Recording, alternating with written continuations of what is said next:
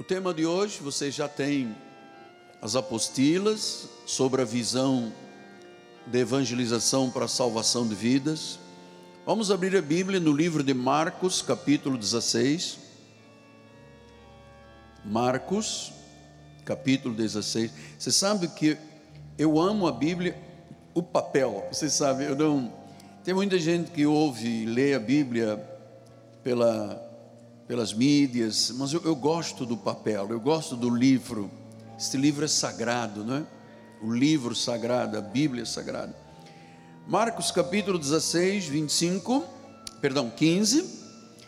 E disse-lhes: Ide por todo o mundo e pregai o evangelho a toda a criatura, toda, toda criatura tem que ouvir esta palavra. Vamos orar ao Senhor, que este versículo abençoe tua vida, seja um momento de iluminação dos olhos do teu coração, para que todos cresçamos juntos e também cumpramos a missão que Deus nos deu nesta terra de evangelização. Vamos orar ao Senhor?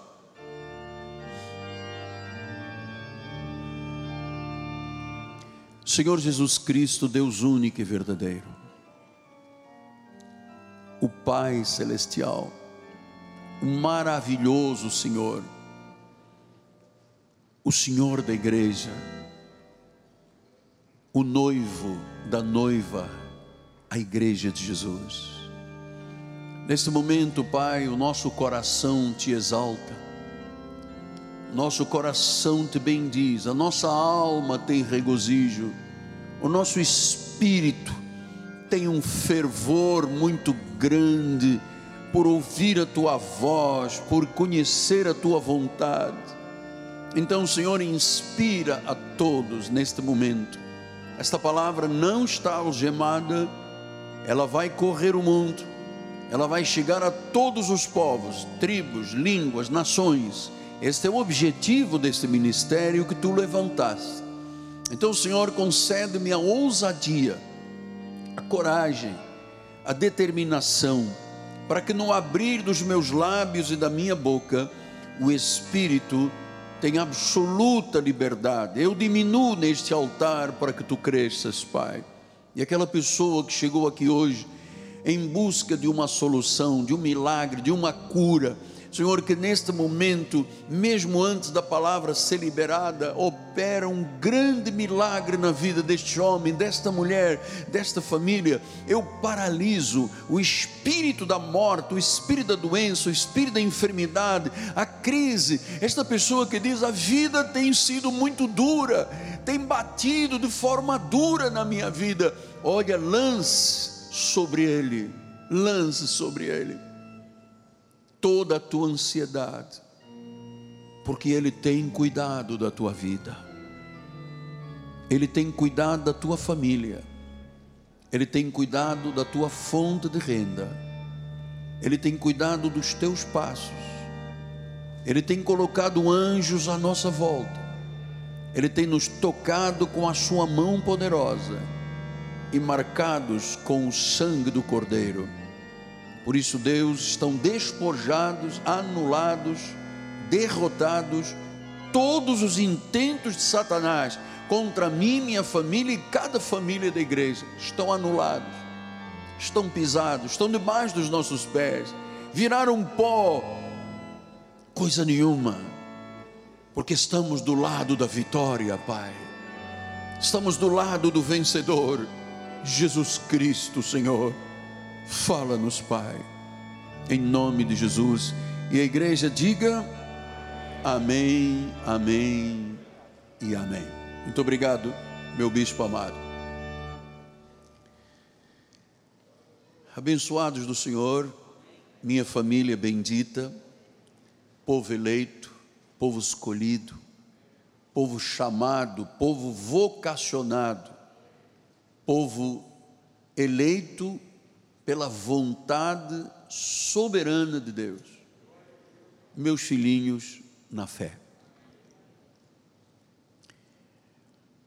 A importância da pregação da palavra e hoje mais uma vez estaremos falando sobre isto, é para aqueles que baseiam a sua vida espiritual sobre a verdade, sobre a rocha. Toda pessoa que tem uma vida sobre a rocha, sobre os ensinamentos da Bíblia Sagrada, sabe que a pregação foi importante para a sua vida, porque senão não haveria salvação, porque a Bíblia diz que é pelo ouvir a palavra que nós recebemos a fé para confessarmos a Jesus como o Senhor, e claro, se isto foi importante para a tua vida, você pense comigo, será importante para a vida dos demais. Então a igreja pertence a Deus.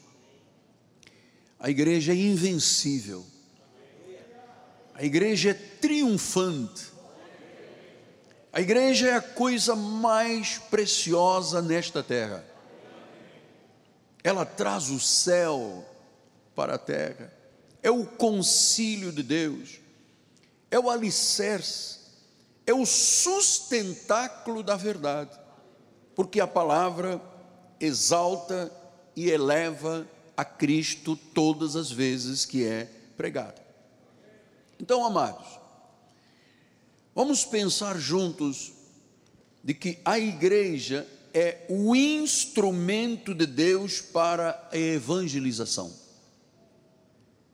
Eu quero, esta manhã, com a permissão do Espírito Santo, de modo tranquilo, manso, sábio, segundo a Bíblia Sagrada, eu quero enfatizar esta questão do evangelismo.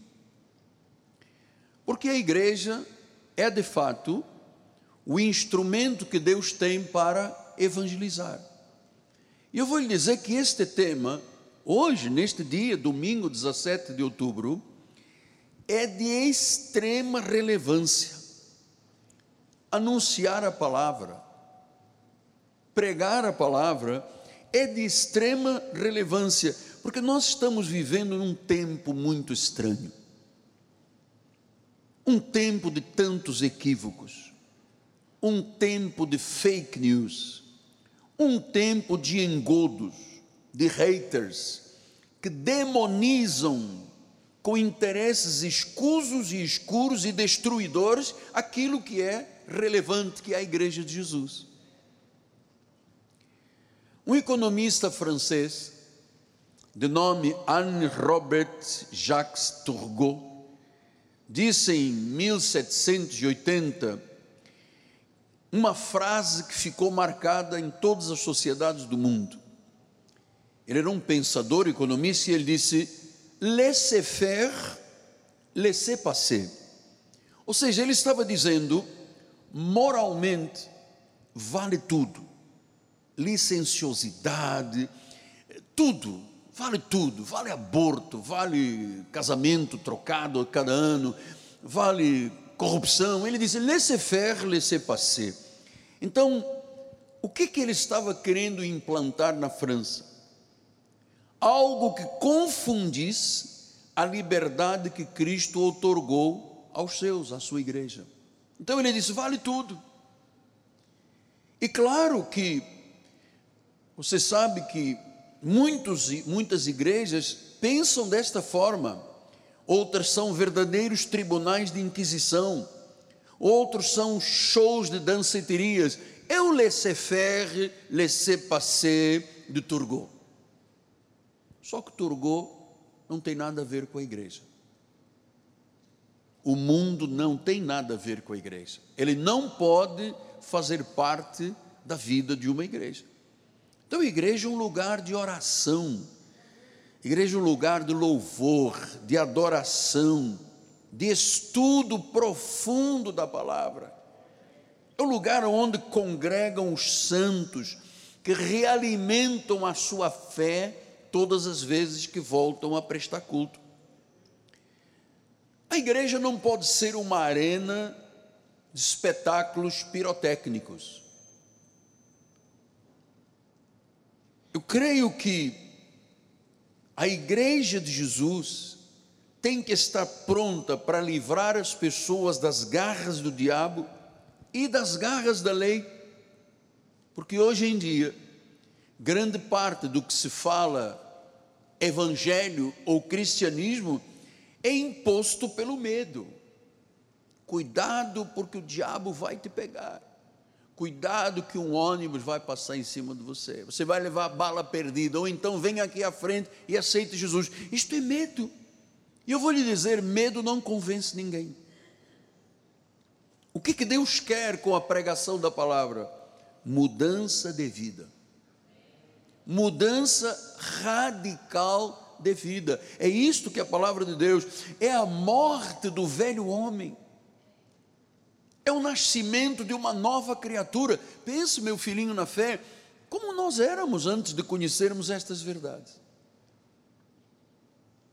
Vivíamos cegos espirituais fazíamos a vontade de Satanás. Você imagina, cada um de nós fazia a vontade do príncipe das potestades do ar. Éramos como os demais filhos da ira, estávamos nas garras de Satanás, estávamos mortos em pecados e delitos, não buscávamos, não entendíamos, até que, no momento extraordinário, cada um tem a sua história, cada um sabe onde começou, ninguém conhece melhor a tua vida do que tu mesmo, não é verdade? ninguém conhece melhor o teu testemunho do que você mesmo. Então, houve um dia, pela eleição, pela prognose de Deus, pela determinação de Deus, houve um dia que Ele nos fez ouvir a palavra. Eu estava na cama de um hospital. Tem gente que estava no ônibus e alguém deu um folheto. Ou uma pessoa que você disse: Venha à minha igreja para você saber o que é viver bem espiritualmente nesta terra. Cada um tem um testemunho. Ouviu na rádio, viu na televisão, captou numa mídia social, estava em busca de Cristo, colocou lá na mídia Cristo, Cristo e apareceu Cristo vive. Cada um de nós tem um momento em que ouviu a palavra da verdade, a fé chegou e a vida foi transformada. É verdade, é da água para o vinho mesmo. Então, amados, a igreja que tem no seu seio, como a nossa, 15 mil pessoas que são membros deste ministério. Imagine os senhores, se todos nós colocássemos no coração, neste ano de 2021, eu vou ganhar em 365 dias, eu vou ganhar uma alma para Jesus. Nós teríamos que fazer três cultos de manhã e três à noite. Teríamos a igreja dobrada. Pastor, mas essa não é responsabilidade do amado, do pastor da igreja. Não, esta é nossa responsabilidade. Eu sozinho não faço verão, Andorinha sozinha não faz nada. Nós somos selo de um apostolado. Temos um chamado, temos uma vocação celestial. Temos uma marca de Deus na nossa vida. Então, a igreja, perdão, é instrumento de Deus para evangelização. Vocês sabem, usamos a rádio, usamos a televisão, usamos as mídias, usamos uma rede internacional, a TBN. Nós temos muito espaço de domínio da pregação, mas é pouco. Nós vivemos num município gigante, num estado que tem quase 12 milhões de pessoas, num país que tem 215 milhões de pessoas. Só o nosso Brasil equivale a 10 países da Europa. E como é que nós vamos chegar? Como é que eu vou chegar a um familiar seu que eu não conheço, se você não o fizer? Como é que eu vou chegar a um patrício que está lá, lá no Epoco, lá no Chuí? Como é que eu vou fazer isto? Se cada um não pegar diante de Deus a responsabilidade de anunciar o que Deus fez na tua própria vida. Então, Paulo diz em 2 Coríntios 5: Ora, tudo provém de Deus que nos reconciliou consigo mesmo, por meio de Cristo, e nos deu um ministério. Quer dizer que você, você, você, eu, todos nós, os irmãos que estão na capela, todos nós temos um ministério. Todos nós somos evangelizadores, todos nós somos missionários. Todos nós temos uma missão, somos missionários nesta terra. Ele diz: Ele nos deu um ministério que não é o da acusação, não é para dizer às pessoas: quem não tem Cristo já está queimado, vai arder nos quintos dos infernos. Essa não é a nossa missão. A nossa missão é falar, sim, do ministério da reconciliação, falar de que existem dois caminhos: o caminho que leva à eternidade no seio de Abraão, e sem Jesus, um caminho que leva à perdição, ao julgamento final e à condenação. Temos que ser honestos. Então ele diz no versículo de Sadov: a saber que Deus estava em Cristo, reconciliando consigo mesmo o mundo, olha, não imputando aos homens as suas transgressões. Portanto, o nosso chamado não é acusador, o nosso chamado é reconciliador. E ele diz: não imputando pecados aos homens pelas suas transgressões, é o que as igrejas mais fazem, amado, imputar pecado. Oh pecador, oh pecador, oh pecador. Como é que eu teria como chamar uma ovelhinha de Jesus lavada no sangue de Cristo de pecador? Então nós Deus, Deus tem um plano com este ministério, porque o nosso ministério, no fundo, no fundo, é um ministério saudável, pacífico. O seu pastor não anda aí no, na gritaria com os políticos da cidade a minha função é outra nesta sociedade, e eu quero que seja a tua também. Então, nós temos uma palavra de reconciliação, e é isso que eu quero lhe passar esta semana. É uma palavra que dos seus lábios haja sempre uma palavra de reconciliação, independentemente de qualquer interesse, a não ser a salvação da vida. Versículo 20: De sorte que somos embaixadores em nome de Cristo como se Deus exortasse, por nosso intermédio, pela nossa boca, pelos nossos lábios, em nome de Cristo, pois, rogamos. Olha o que que o embaixador, nós representamos o reino. E diz que nós temos que rogar às pessoas, falar às pessoas, orar pelas pessoas, pregar a palavra, dar o testemunho de que reconciliai-vos com Deus, reconciliai-vos com Deus. Quer dizer, olha, já estivemos com Ele, depois viemos a esta terra, nascemos de uma mulher, o Espírito foi colocado nesse ventre, nascemos como ovelhas, e um dia, num estado de, peca, de pecado, num estado de morte, pela nossa eleição, pela predestinação, Deus nos fez ouvir a palavra, confessamos em Jesus e fomos salvos. Diz que nós temos que falar a estas pessoas, ao mundo, aos seus familiares, aos seus amigos, aos seus colegas. Você não pode estar trabalhando numa empresa, num quartel, num hospital, numa firma e ninguém saber que você é um cristão salvo. Eu sei que isto é uma baita de uma responsabilidade muito grande, porque se eu entro num lugar e digo sou pastor ou que sou salvo, o meu comportamento tem que ser de pastor e de salvo. Rogue as pessoas. Diga à sua esposa que ainda não veio à igreja. Eu te rogo, reconcilia-te com Deus, porque pode ser um dia que seja tarde. Esta é que é a verdade, amado.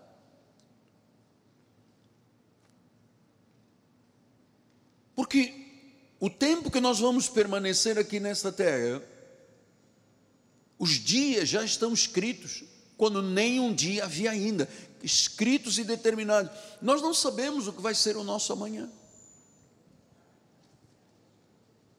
Esta semana eu recebi a notícia do que o meu padrinho César de Andrade, que apresentava é, programas na Melodia, na El Shaddai, descansou repentinamente. Nós amávamos tanto. Então, a vida, amado, não pode ser perdida. Não, às vezes a pessoa se confunde gastando tempo com o que não é importante. E eu vou lhe dizer que a coisa mais importante hoje é que nós roguemos às pessoas que elas se reconciliem. E diz o versículo de número 21: Aquele que não conheceu o pecado, ele o fez pecado por nós, para que nele fôssemos feitos justiça. Então, olha que obra tremenda Deus fez na tua vida. Estávamos em pecados e ele nos tornou justiça. Para quê? só para vir à igreja? Não, claro que dois terços da nossa vida consiste na vida da igreja, mas mais do que isso, amado. Quem Deus colocar no teu caminho tem que saber que você é do Senhor.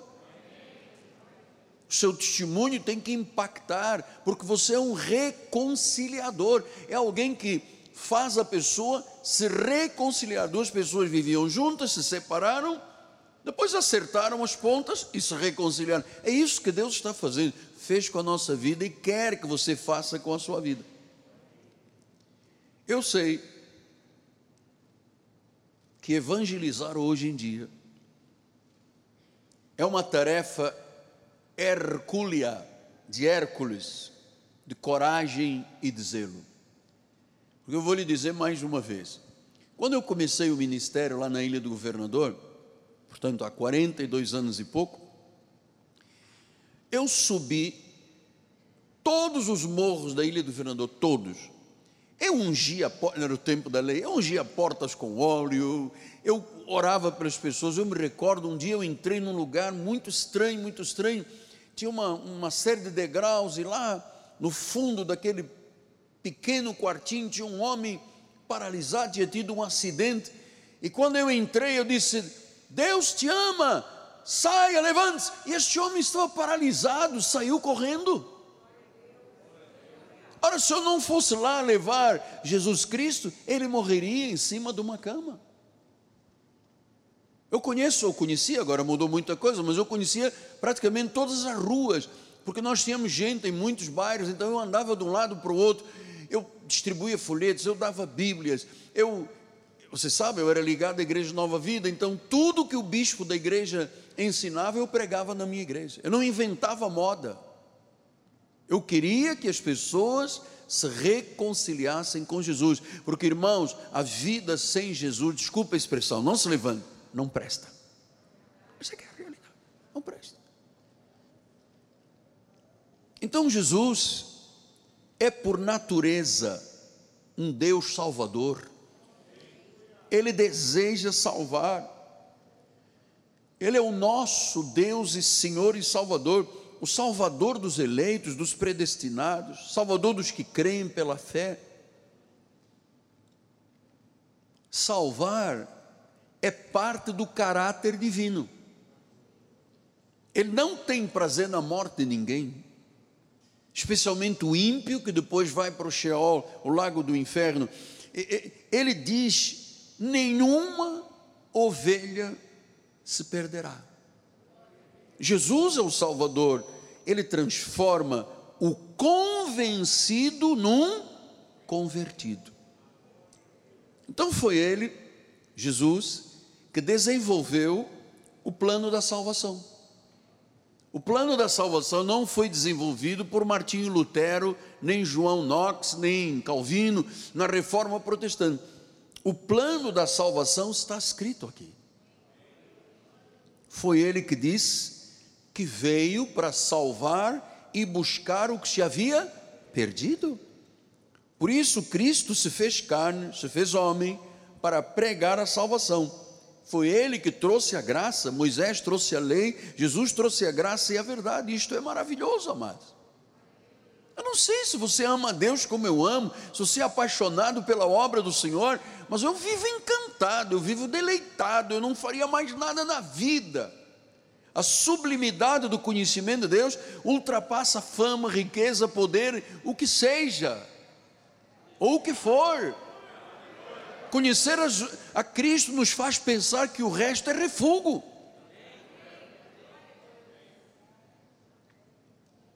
Então Deus teria que fazer a sua própria justiça. Ele diz em, Deus, em Hebreus 10, 5 e 10, ele diz, por isso ao entrar no mundo, diz, sacrifício e oferta não quiseres, antes um corpo me formaste.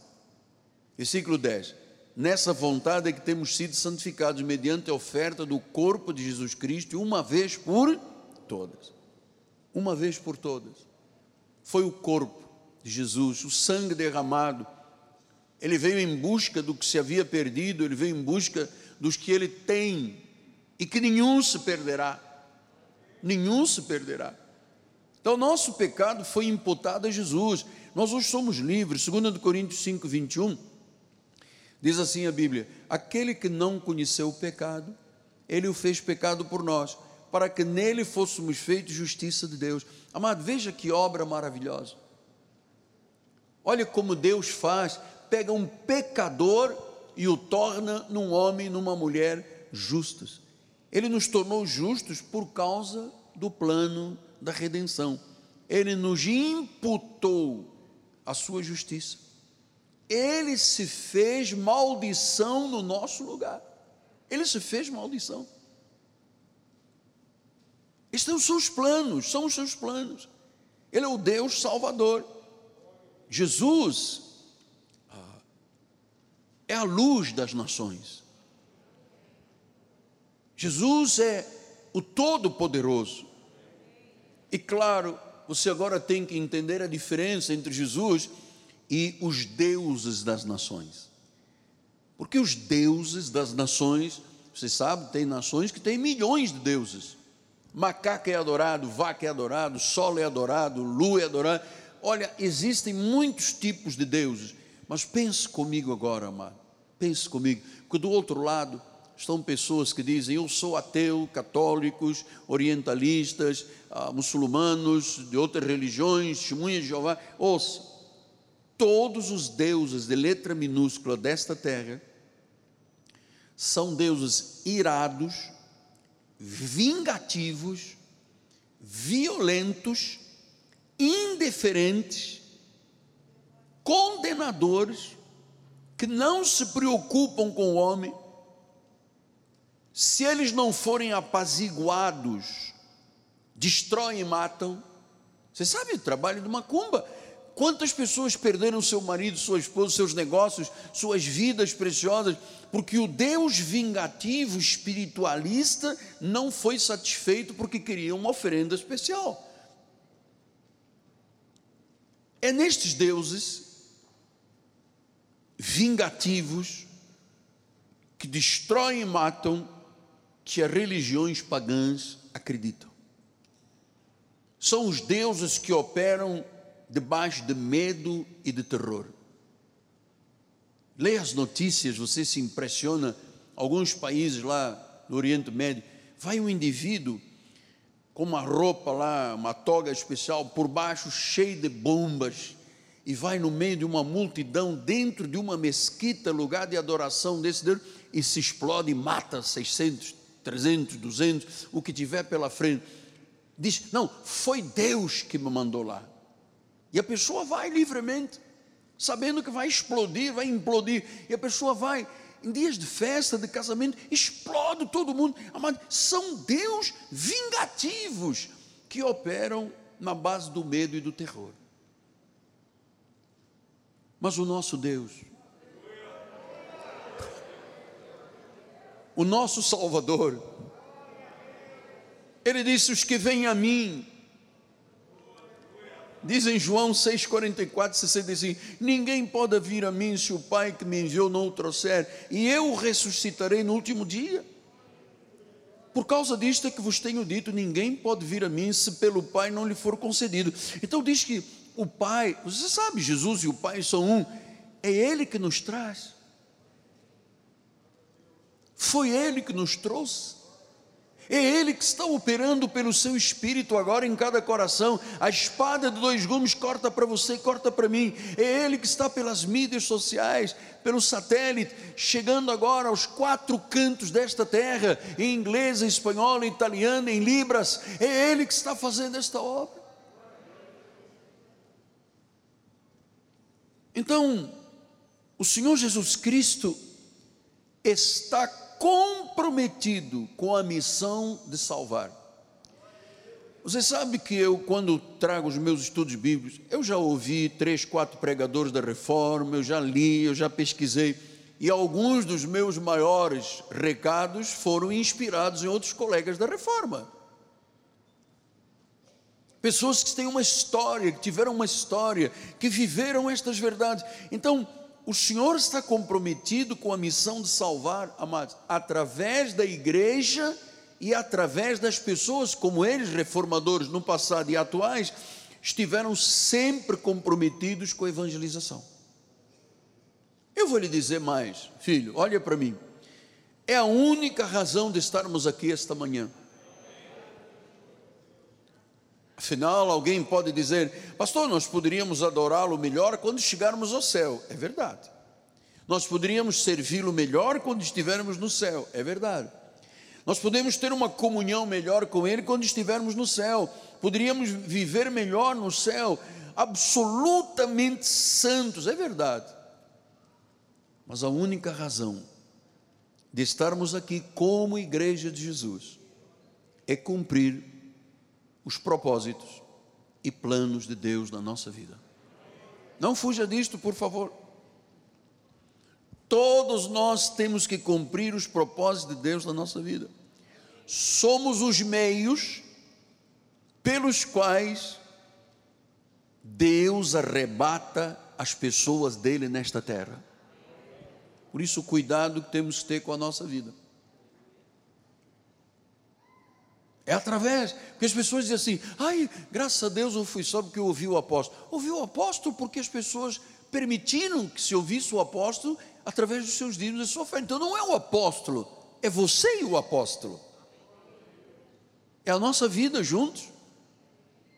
Então nós somos o meio ou os meios pelos quais, pelos quais, perdão, Deus arrebanha as pessoas. Então, a maior alegria que nós podemos ter de viver neste mundo é saber que Deus usa cada um de nós para salvar vidas. Deixa eu beber aqui um pouquinho de água.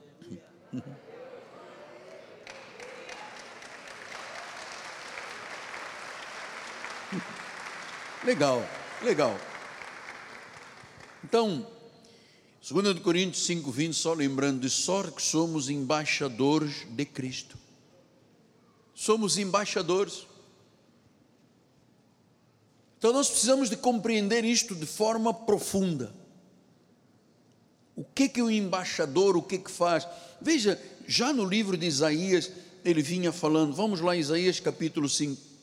Agora cantarei ao meu amado, cântico do meu amado a respeito da sua vinha meu amado teve uma vinha num outeiro fertilíssimo, sachou-a, limpou-a das pedras, plantou vidas escolhidas, edificou no meio dela uma torre, abriu um lagar, e ele esperava que desse uvas boas, mas deu, deu uvas bravas. Esta, o que, que é esta vinha? É a igreja. O que, que Deus espera que a igreja dê? Uvas boas, dê frutos mas disse que deu uvas bravas. Então, uma vinha num outeiro fertilíssimo, sachou, limpou, plantou, escolheu, edificou uma torre. Torre significa vigilância, um lagar, lagar é para pisar uvas. Versículo, versículo 2b diz: Ele esperava que desse uvas boas. É isso que Deus espera da igreja. É isso que Deus espera da igreja, senhores. Que a igreja dê uvas boas, mas diz que deu uvas bravas, um sabor desagradável, que não prestavam para nada. É muito triste. Todo o trabalho e esforço que Deus faz com a sua igreja, e, e aí fora não há muitos resultados, amado. Versículo 3: Agora, pois, ó moradores de Jerusalém, e homens de Judá, julgai-vos peça entre mim e a minha vinha. Versículo 4. Que mais podia fazer ainda a minha vinha que eu não lhe tenha feito? E como esperando eu que desse uvas boas, veio a produzir uvas bravas? Agora, pois, vos farei saber que pretendo fazer a minha vinha.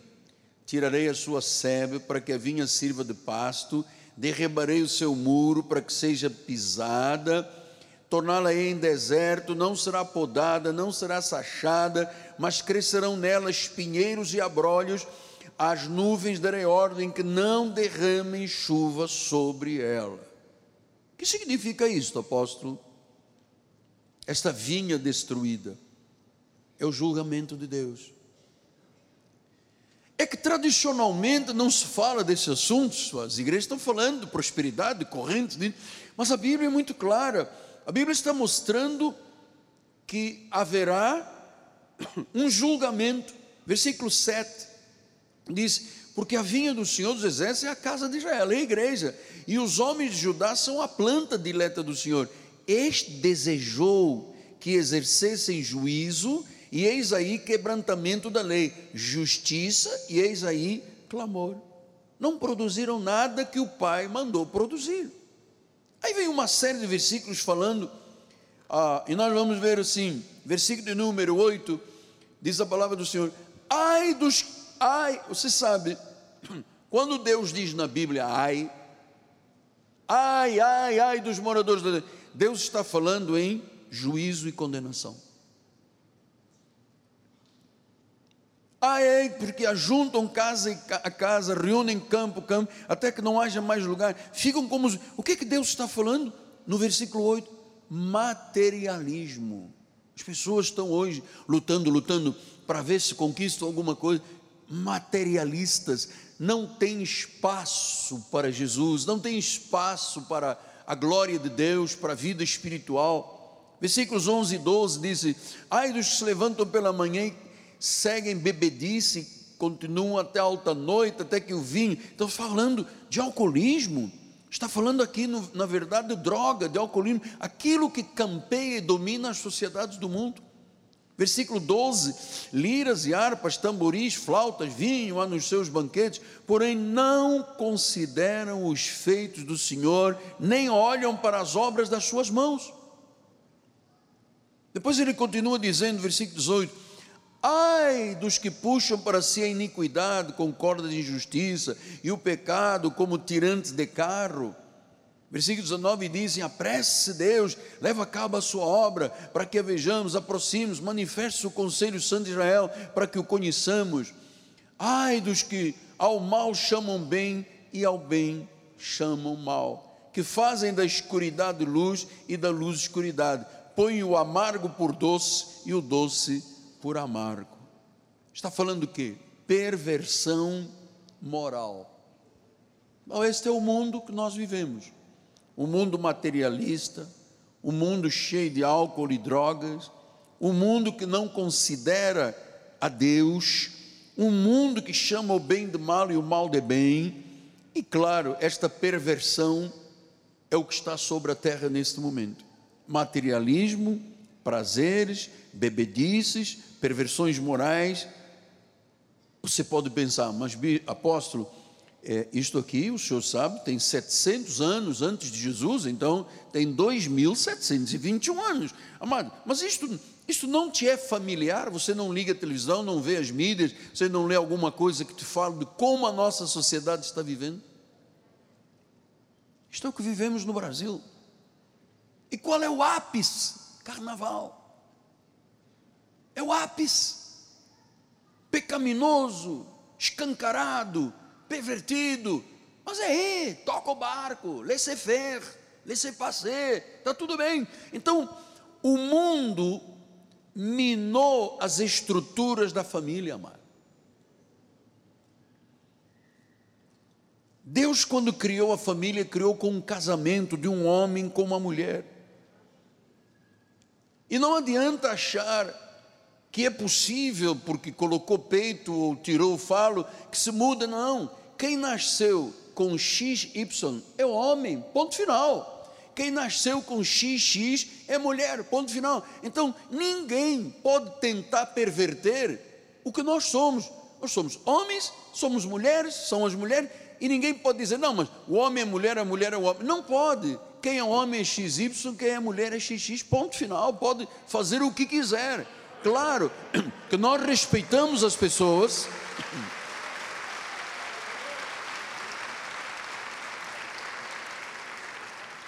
Nós respeitamos o mundo, respeitamos as pessoas, mas não recebemos, nem acreditamos, nem, nem hipótese, zero hipótese, de dizer, não, a criança nasce XY, é um menino, mas quando ele chegar aos seis anos é que vai decidir se quer ser menino ou menina. Não existe. Nasceu menino, vai morrer menino. Nasceu menina, vai morrer menina. Não adianta a fábrica de bonecos pegar, fazer uma menina com vestidinho, com olhinho pintado, e depois quando levanta a roupinha, tem lá um menininho dentro. Não adianta. Quem é homem é homem, quem é mulher é mulher. Então, pastor, quer dizer que o senhor não acredita e recebe sob ideologia de gênero? Amado, está na Bíblia isso? Não. Então eu não acredito nem recebo. Respeito, não sou da algazarra, não vou para a televisão brigar com os outros. Eu sou da paz, mansidão e tranquilidade. Agora eu sou da verdade. Quem está falando e dizendo, fala o bem que é bem, ao mal que é bem, bem que é o mal, é um segmento da chamada igreja cristã, especialmente, que virou as costas a Deus há muitos anos. Então o mundo minou as estruturas do casamento. É um homem e é uma mulher. Destruiu os valores da família. Você veja, no meu tempo de criança, de jovem, eu éramos cinco irmãos. Mamãe abria os olhos, todo mundo tremia da cabeça aos pés. Ah, senão, não vinha cinto, vinha chinelo. E eu vou lhe dizer uma coisa: graças a Deus que minha mãe era poderosa, tinha 1,75m, pesava 120 quilos, e aquela, eu ouço até hoje os cintos. Olha, graças a Deus eu sou muito educado por isso, amado. Ah, e os meus pais diziam assim: você quer ganhar dinheiro? para depois no final de semana todo mundo ver você no cinema, comendo, bebendo. Ok, vá trabalhar. Nunca me fez mal. Nunca me senti escravo. Oh, trabalho escravo infantil. Eu senti o seguinte: a mamãe dizia assim: vai lavar as vitrines, vai ajudar os empregados a lavar os carros da empresa, e depois está aqui o teu trocado, pega lá e agora você vai dizer que tem dinheiro. Mas tem custo. Malandro não, tem custo. O que é que me fez de mal? Não, porque eu me senti violentado. No meu tempo não havia isso, amado. Respeitávamos o pai e a mãe. Ah, porque eu me senti violentado. Abuso, não sei de quê. Papai me colocou para fazer alguma coisa. Eu tinha 18 anos. Eu, como é que pode? Eu, com 18 anos, ter que fazer alguma coisa. Papai tem que me sustentar. Malandro. Papai não tem que sustentar ninguém. Papai tem que te ensinar as virtudes para depois você desenvolver as suas virtudes também. Mas isto é tudo uma mudança.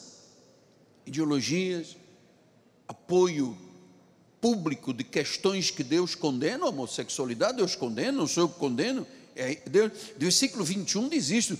Ai dos que são sábios aos seus próprios olhos, prudentes em seu próprio conceito. Ai dos que são sábios. Sabe quem é um sábio aos seus próprios olhos? Orgulhoso, arrogante e soberbo. Versículos 22 e 23 dizem: Ai dos que são heróis para beber vinho, valentes para misturar bebida forte. 23. Os quais por suborno justificam o perverso e ao justo negam justiça. Então está falando de heróis, líderes, beberrões, subornos, negam a justiça, arrancam o direito de quem tem direito, por causa do materialismo, da bebidice, dos prazeres, da perversão moral e sexual, da arrogância, da soberba, da vaidade, de uma liderança corrupta. Isto tudo, estou falando de uma vida de um povo que era muito religioso e que mantinha a religião como uma formalidade. Religião era formalidade para os judeus. Então, esses pecados que estão aqui atribuídos ao povo judeu de então não são diferentes do que se vive hoje na nossa nação. A nossa nação, se você perguntar quem é religioso, não, porque 70% diz que é não sei o que, 30% diz. Todo mundo tem uma religião, mas é formal, é religiosidade, é apenas formal. Sabe o que disse Filipenses 2,15? Para que vos torneis irrepreensíveis, sinceros, filhos de Deus, inculpáveis, no meio de uma geração pervertida e corrupta. Esta é a geração que nós vamos ver. É porque o meu discurso não é político, nem tem que ser. Meu discurso é espiritual. Eu poderia começar agora a abrir aqui, um, não vou abrir porque essa não é a minha função. Tem gente que gosta, eu não gosto. A minha função, sou politizado, mas a minha função é Jesus. Então ele diz: uma geração pervertida e corrupta, na qual, agora veja a evangelização, é isso que eu estou falando já há 40 minutos. Nós temos que resplandecer como luzeiros no mundo. Nós temos que resplandecer. Por que, amados? Porque todas as nações estão debaixo de julgamento de Deus.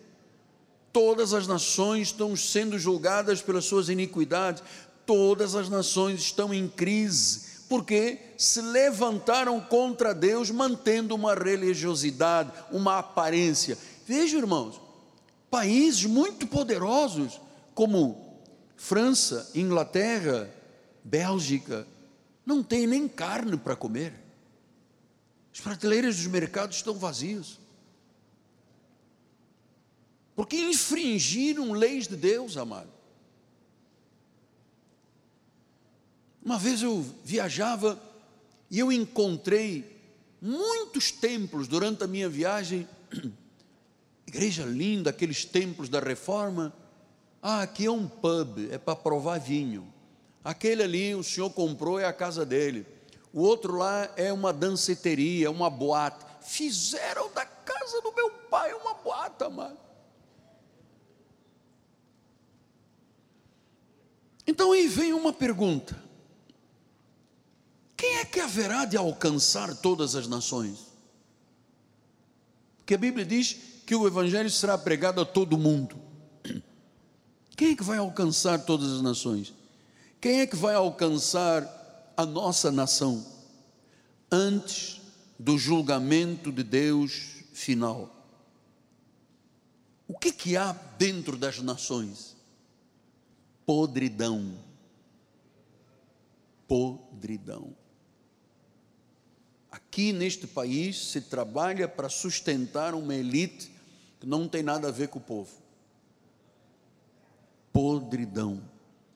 Então, você sabe, as elites dos países já foram além dos limites do que Deus pode permitir. E esta é a realidade da nossa nação, é tudo muito claro. Muitas coisas têm vindo à tona. Pastor, mas nós vivemos num país que se diz um país católico, porque grande parte da população é católica. Deixe eu conversar um pouquinho com muito respeito sobre isso. O líder da Igreja Católica, chamado Bispo de Roma, que diz ter as chaves de Davi, os senhores sabem que ele publicamente em seus discursos, não são mensagens, são discursos, ele defende a união homofóbica, ele defende a união civil de pessoas do mesmo sexo, ele defende casamento do mesmo sexo, ele defende que casamento do mesmo sexo ou entre héteros sejam protegidos por lei. Ele defende isso tudo. Eu vou lhe dizer com temor e com tremor, amado. No livro de Apocalipse, não está aí na tua apostila, por gentileza, se você quiser anotar, 13 e 11 diz assim: Vi ainda outra besta emergir da terra, possuía dois chifres, parecendo um cordeiro. Mas quando falava era um, um dragão, parecia cordeiro. Eu vou lhe dizer, sem medo de errar, com temor, com respeito, com mansidão, com equilíbrio.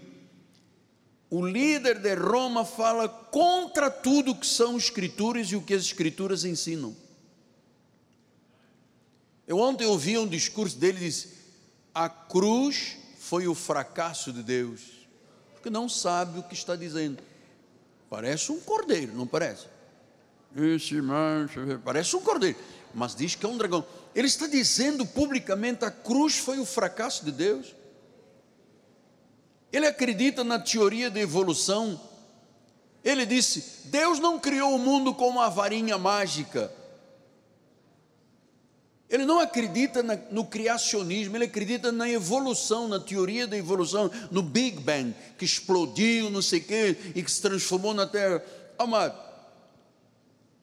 a coisa mais absurda que eu ouvi foi que a pessoa não precisa de crer em Jesus para ir para o céu. E você sabe quem é que está por trás de tudo isso? Diz o versículo 12: exerce toda a autoridade da primeira besta na sua presença, faz com que a terra e os seus habitantes adorem a primeira besta, cuja ferida mortal foi curada. Adorem a, o diabo. Então, quer a, quer, quer a união de todas as religiões, quer uma nova ordem mundial. E amados, isso tudo é contra a Bíblia. Porque parece que fala como cordeiro, mas é um dragão. Não é, não é exatamente a pessoa carne, é o que está movendo Roma há séculos, amado. Há séculos. E você sabe que o líder de Roma pertence aos jesuítas. Jesuítas perseguiam e matavam os seguidores de Jesus Cristo. Os jesuítas são uma sociedade secreta, odiosa, revoltada, mil vezes mais perigosa do que qualquer religião. Disse Samuel Morse, Samuel Morse, que conhecia as entranhas, diz: mil vezes mais perigosa do que qualquer religião. Eles são herdeiros de uma religião oculta. Eles controlam o mundo com os seus agentes, a companhia de Jesus então dizem Apocalipse 17, 14, Apocalipse, pelejarão eles contra o cordeiro. E o cordeiro os vencerá. Pois é Senhor dos senhores, é Rei de reis, vencerão também os chamados, os eleitos, os fiéis que se acham com Ele, você. Serão vencerão. Vencerão. Então, pastor, me diga honestamente, o que, que acontece quando uma pessoa entra num lugar chamado igreja, mas que não é a essência, Cristo não é o Senhor? Vai, nós temos uma imagem de um quadro aí famoso que eu quero passar a você. Bispo, olha, é assim, viu? Entram para cair no abismo. E eu vou lhe dizer com temor e tremor, amado eu, eu me dói o coração quando eu vejo alguns, alguns lugares, não posso dizer nomes, mas alguns lugares tem uma placa chamada igreja, que as pessoas, coitadas, vão lá pensando que vão ter prosperidade, vão ter cura, vão ter o marido de volta, tá? e quando elas acordam, estão no abismo. Porque no meio destas pessoas tem muita gente que fala como cordeiro, mas na realidade é um dragão que está ali levando as pessoas ao abismo e ao cadafalso. Sabe quantas pessoas já morreram no mundo, batendo com a mão, dizendo eu sou católico, apostólico romano, e não foram salvas? Porque Maria é mais importante, que Maria é coautora. A Bíblia não tem coautor, o autor da salvação é Jesus, amado. A Bíblia diz que se você crer com o coração, confessar com a boca que Jesus Cristo é o Senhor, você será salvo. Ele não diz Maria, pede ao pai para o pai pedir o filho, o filho pede a Não existe isso aqui. Isso aqui é um engodo para tirar a glória do único e verdadeiro Deus. Então é tempo de se buscar a Deus. Nós somos o povo da aliança, amado. Nós somos o povo das promessas. Nós somos o povo do reino. Quando eu digo nós, não estou dizendo nós aqui dentro deste quadrado. Todos aqueles que temem desta forma e que sabem desta forma e que a graça lhes foi revelada. Nosso Deus está assentado num trono sublime, soberano, majestoso. Isto é a realidade espiritual do que se crê à luz da Bíblia. Ele está no controle de tudo. Ele tem todos os atributos da sabedoria. Nada mudou em Deus desde a criação até o dia de hoje. Ele é santo. Ele é santo. Ele é santo. Ele quer ser adorado, ele quer ser louvado. Toda a terra está cheia da sua glória. Ele é santo, diga, ele é santo. Santo, santo, diga, é majestoso, é soberano Ele é imensurável, Ele é grandioso.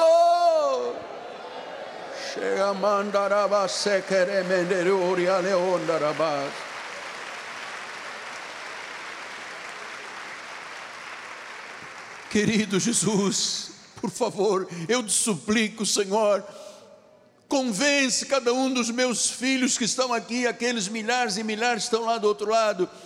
É hora de termos uma visão de Deus, de acreditarmos no fundamento do evangelismo. Amados, eu vou lhes dizer honestamente, eu não posso convencer ninguém, nem alguém, não posso. Eu não posso aplicar, como diz o velho reformista, a pressão pastoral. Eu não posso fazer ameaças do altar. O que eu posso é implorar para que você seja um evangelista nesta terra. Quando Deus colocar alguém no teu caminho, amado, ore por esta pessoa, fale de Jesus, fale a verdade dos dois caminhos, um para o céu, um para o inferno, amado. Fale, diga às pessoas: se é mal, é mal, se é bom, é bom. Não diga que o mal é bom e o bom é mal. Então, isto tudo se faz quando, meu apóstolo? Quando se conhece a Deus de verdade, quando se conhece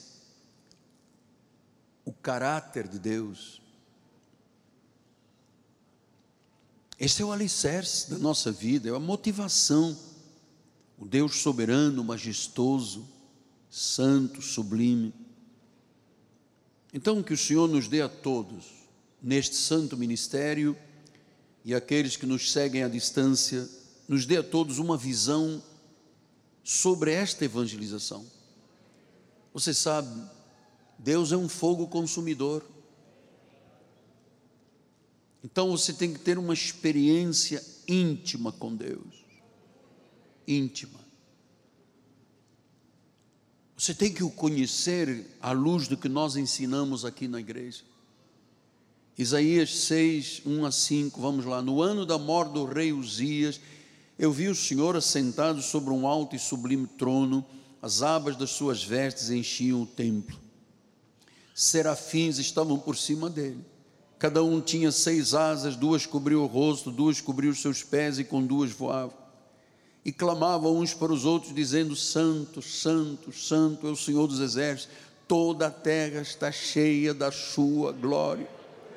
As bases do limiar se moveram à voz do que clamava, e a casa se encheu de fumaça.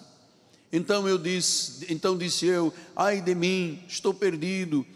Estou profeta falando, sou um homem de lábios impuros, habito no meio de um povo de impuros lábios. E os meus olhos viram o rei, meus olhos conheceram a Deus, o Senhor dos exércitos. Eu, eu vivo num, num, eu vivo, eu sou um homem de lábios impuros, eu habito no meio de um povo impuro, de lábios impuros, de vida impura. Os meus olhos viram o Rei. Eu creio que cada pessoa que chega a este apostolado tem que ver Jesus realmente. Ele é o Senhor dos exércitos. Eu quero que você tenha uma visão do Deus para que você possa exaltá-lo. Para que todos entendam o que é a vida do reino, o contraste com a vida de pecado. Meu coração, amados, está quebrantado e contrito diante destas verdades. Versículos 6 e 7 a 9. Então um dos serafins voou para mim, trazendo na na mão uma brasa viva que tirara do altar com uma tenaz. E com a brasa tocou a minha boca e disse: Eis que ela tocou os teus lábios, a tua iniquidade foi tirada, perdoado o teu pecado. Depois disto ouvi a voz do Senhor que dizia: A quem eu enviarei? Quem há de ir por nós? Quem é que quer evangelizar? Deus está perguntando ao profeta: quem vai?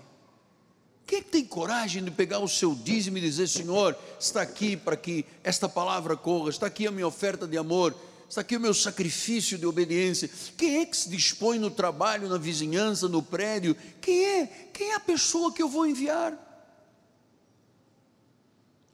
Miguel Ângelo sozinho não faz nada. A quem eu enviarei? E disse o profeta: Disse eu, eis-me aqui, eis-me aqui, envia-me a mim. Então, amado, para esta nação de impuros lábios, para a tua nação, você que está em outro lugar deste mundo, nações em crise, num mundo perdido, num mundo de desastre moral, diz o versículo número 9, então disse ele, vai, dize a este povo, Amados, uma igreja da zona leste do Rio de Janeiro está lá na televisão. Não temos verbas de Brasília, não há dinheiro político, não há verbas de empresário, não existe. Nós temos a fé e um povo que acredita, uma parte pelo menos acredita. Então ele disse: Vai, é para ir. Diz a este povo do Rio de Janeiro, do Brasil e do mundo Ouvi, ouvi, não entendais, vede, vede, mas não percebais. Vai, diga este mundo perdido. Vocês estão ouvindo? Você, você, não, não, você não está entendendo? As pessoas estão preocupadas com fama, com esperteza, com popularidade, com posição social, com prestígio. Eu sei que isto é importante, mas a visão de Deus sobre a realidade do Brasil e do mundo e a necessidade de levarmos Jesus a todos, porque Ele é a solução, Ele é a resposta. Então, amados, a graça de Deus tem que ser conhecida. Você não está aqui porque veio aqui pelos olhos do pastor. Você está aqui por uma determinação, e eu estou aqui por uma determinação soberana de Deus. Nós estamos aqui debaixo dos desígnios e testemunhos fiéis do Senhor, o querido Jesus Cristo. Temos um chamado, filhos, temos um chamado a cumprir a grande comissão. Não é só vir à igreja, nós temos que evangelizar o Brasil e o mundo. Neste momento, Libras, inglês, espanhol, italiano, português, essas línguas estão sendo transmitidas, mas eu quero em hebraico, eu quero em alemão, eu quero em francês, eu quero dizer aos franceses que não é verdade laisser faire, laisser passer. Eu quero dizer ao mundo,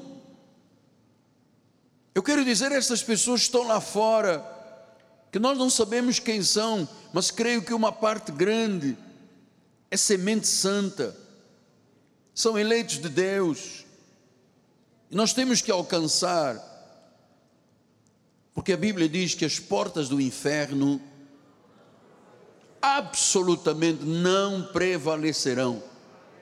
Então nós temos uma visão de Deus com a sua gloriosa santidade.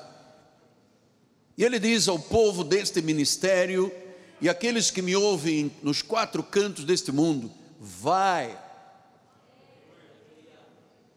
vai. Diz a este povo, amado, o julgamento de Deus está aí. Eu sei que não dizem aí fora, nosso ministério só é que fala disso, porque tem medo das ovelhas, que a ovelha não gosta. Mas você, ovelha, você gosta porque você é do Pai. E quem é do erro não concorda, quem é da verdade aceita. Temos uma visão gloriosa. Eu tenho lutado a minha vida toda por isto. Ele disse: Vai Ele disse: vai. Ele não está dizendo, Miguel Ângelo vai, ele está dizendo, vai ao povo, porque Deus criou uma vinha, colocou lá as melhores uvas e a vinha se quebrou. A chamada igreja de Jesus hoje está enferma. Como é que se pode pintar uma igreja com uma boate e dizer Jesus está aqui no meio da pirotecnia, né? pirotécnico? É porque tem barulho, porque tem. É, amado, não tem. Se Jesus não tiver, amado, acabou. Não tem nada. Sem Jesus, não dá para viver. Vai. Eu queria aqui terminar com alguns versículos. Isaías 43, 21. Ao povo que formei para mim, para celebrar o meu louvor. Você sabe, Nós temos trabalho em Portugal, nós temos trabalho em Angola, nós temos trabalho em Moçambique, muitas igrejas. Graças a Deus, a nossa bispa Suzete Constança está recuperada da cirurgia. E em todos os quadrantes desta terra, aonde se entende português e agora espanhol, inglês, italiano, e Deus está avançando. Deus está dizendo: vai, Miguel Ângelo. Não te encolhas, não te acovardes. Eu não te fiz para ser um covarde. Eu te fiz para anunciar o reino. Eu te dei esta revelação, porque eu tenho um povo, um povo que eu formei para mim, para celebrar o meu louvor. Mas como é que vamos chegar a esse povo? Com óleo, sal, pimenta do reino, sacudimento? Tira o, demônio de mim, tira. É isso que o mundo precisa? Ou o mundo precisa de uma mensagem sólida, verdadeira, espiritual, profunda, transformadora e regeneradora? É isso que o mundo precisa. Aquela pessoa que está lá do outro lado, doente, enferma, dentro de um CTI, dentro de uma clínica, ameaçada de morte, aquela pessoa está atrás das grades de uma prisão, o que, que ele espera? Nada, a sociedade não quer comunhão com ninguém. Então, é a hora da graça de Deus. Há muito sofrimento, a vida tem sido muito dura para muitas pessoas que têm cabeça dura, que não se abrem, então vem a palavra como um martelo e vai, vai, bate na pedra, na pedra, na pedra, até que esmiuça a pedra. Eu também disse isso muitas vezes. Eu sou católico, apostólico, romano, eu vou morrer com os meus santos, e eu estou aqui livre desses santos, servindo ao meu querido Jesus. um povo que eu formei. Romanos 9, 25.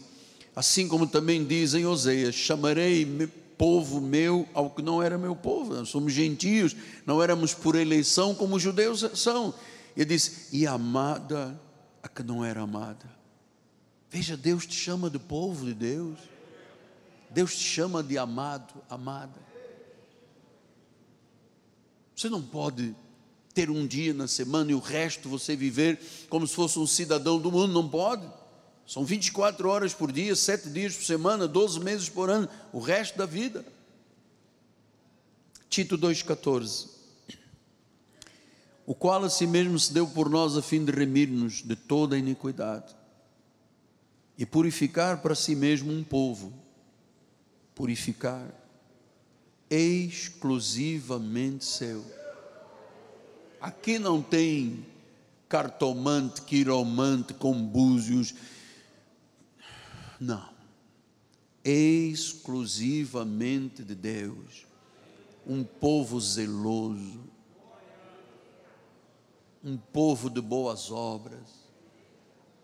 Um povo que às vezes faz, faz um sacrifício a mais para que a igreja não saia das mídias, porque isso tudo é muito caro, amado não saia. Olha, gente, eu vou lhe dizer: tem gente nos ouvindo que se te pegasse 100, 200, 300 mil reais, não lhe faria falta nenhuma.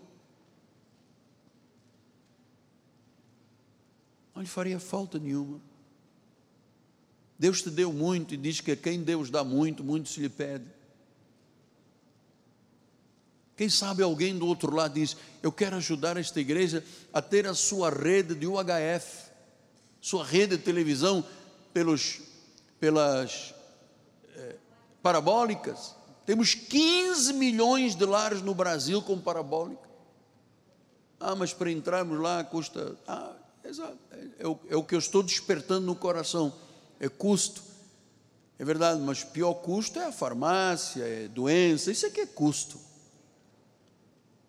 Atos 18, 10. Porquanto eu estou contigo e ninguém ousará fazer-te mal. Hum, eu recebo. Eu tenho muito povo nesta cidade, muito. Amados, ninguém ousará nos fazer mal. Nós estamos trabalhando pelo e para o reino. Deus tem muita gente, amado. Na classe A tem, na classe B, na classe mais humilde. Nós temos que evangelizar as pessoas que estão hoje prisioneiras a um espírito de pobreza, de necessidade, de caos financeiro. Quando ouvem o Evangelho e recebem a Jesus, a vida muda. Vida muda. Eu tenho muito povo nesta cidade. Então, querido Jesus, estamos aqui, usa-nos a nós. Somos povo de Deus. Tu podes usar esta palavra que usaste com o profeta. Nós também queremos dizer: eis-nos aqui. Tu disseste, vai, e nós vamos. Nós vamos. Nós vamos. Eu tenho dito a Deus, Senhor, traz de volta quem nos pertence, porque 40% da igreja voltou, 60% está do outro lado, com medo, com medo, com medo. Você não percebe que o medo é coisa de Satanás? Igreja não é lugar de contaminação de nada, a igreja é lugar santo. Aqui estamos guardando o distanciamento, o álcool gel, a máscara, estou podendo falar porque eu estou a 3, 4 metros de distância. Aqui estamos respeitando as leis sanitárias do nosso país. Aqui nós estamos pensando na obra eterna. Então, quando Jesus disse através do profeta, vai, você habita no meio de uma geração de lábios impuros, uma geração perversa, vai. No teu prédio, na tua família, não esconda de ninguém que você é luz do mundo, ilumine vidas. Não guarde o seu sal no saleiro, porque diz que ele fica insípido, fica sem sabor. E sabe para que serve o sal sem sabor? Para ser pisado pelos homens. Vai, fala a este povo. Nós temos que falar a este povo. Nós temos que dizer a todos, onde nós andarmos, eu não meço esforço, eu e a minha esposa não mudemos esforço, porque, amado, onde for, caiu na minha frente, está frito. Eu falo mesmo, não tenho papa na língua, falo. Porque eu sei que quando Deus coloca alguém no nosso caminho, é porque esse alguém precisa de um socorro, precisa de uma palavra, precisa de uma oração, precisa de Jesus, não precisa de nós, precisa de Jesus. Então eu queria terminar implorando a igreja esta manhã implorando. Não tem outra palavra, to beg em inglês, implorando. Porque, irmãos, é, estamos vivendo período, o período mais difícil da nossa história, pelo menos desde 1960.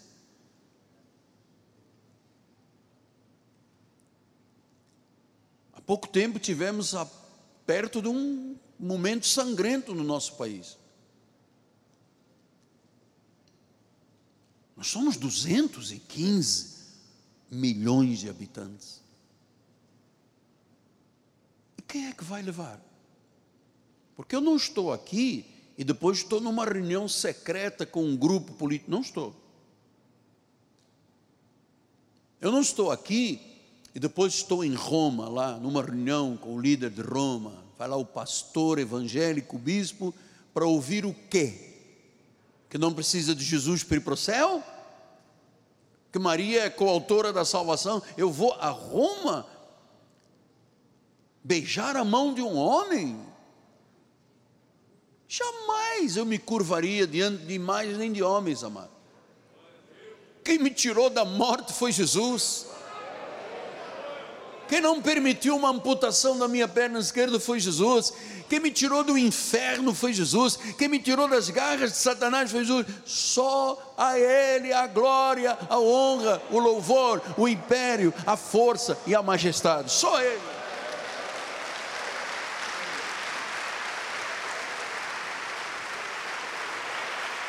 Só Ele, só Jesus. Só Jesus é Deus. Só Jesus é a resposta. Não há outro nome Buda não salva, Maomé não salva, Maria não salva, a padroeira não salva, Jesus é o Salvador.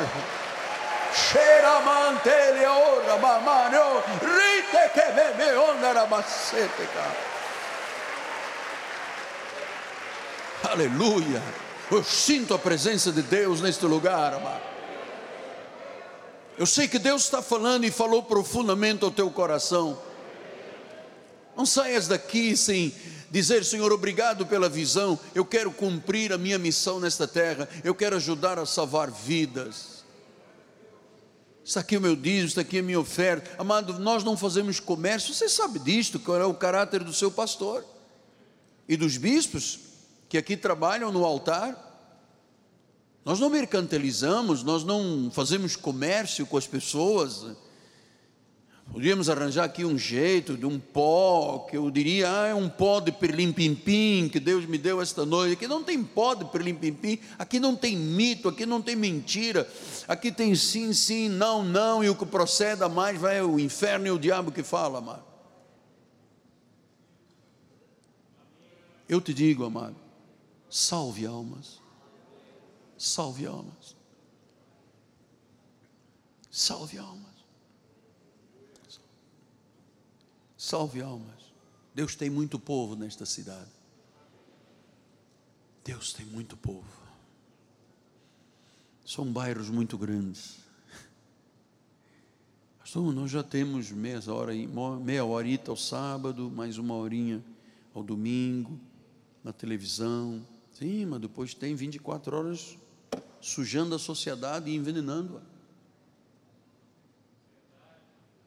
Não é verdade? Claro amedrontando, você vai morrer, só vai no hospital quando faltar o ar. Quando você já estiver para ser entubado, corra para o hospital, não vá antes, porque não, esses remédios que estão dando é besteira, não tome nada disso. Espera a morte bater na tua porta. Espera a intubação. E é isso que nós vivemos amedrontados, a sociedade, eu não, a sociedade está amedrontada aí fora. O que será o amanhã? Como é que será a passagem do ano? Milhões de pessoas na praia. E o resto? É, não vamos agora começar a tocar em muitos aspectos, que depois eu sei o que, é que eu recebo aqui pelas mídias sociais. Mas vá. Permita que a igreja vá. Porque a retribuição de Deus é tremenda, mano. A retribuição de Deus é tremenda. Senhor Jesus, toda honra, todo louvor, toda glória. Nós temos que alcançar, Pai, essas vidas que, se não ouvirem o Evangelho, vão para o inferno, Pai. Eu não sei quem é da salvação, eu não sei quem é eleito. O eleito e o predestinado é aquele que responde sim para Deus, é aquele que se curva é aquele que diz: sem Jesus eu não posso viver. É aquele que diz: não é a fama, o dinheiro, a posição social. Não, não, é Jesus. A sublimidade do conhecimento de Jesus é algo tão tremendo que o próprio Paulo, com credenciais tremendas, diz: Oh, isso é refogo. Aleluia, Pai. Esta palavra está curando vidas, Pai. Esta palavra é a solução que tem hoje como resposta às angústias, aos medos, aqueles que dizem a vida tem me tratado com muita dureza, apóstolo. Jesus disse: Vinde a mim. Você está cansado? Você está sobrecarregado? Eu vou te aliviar. Toma sobre você o teu jugo, o meu jugo. O meu jugo é, é leve, o meu fardo é suave, o jugo é suave, o fardo é leve você vai encontrar descanso para a tua alma, você vai encontrar razão de viver. Então eu queria terminar dizendo: entrega a tua vida a Jesus. Não saias deste lugar sem algo para Deus como oferta de amor.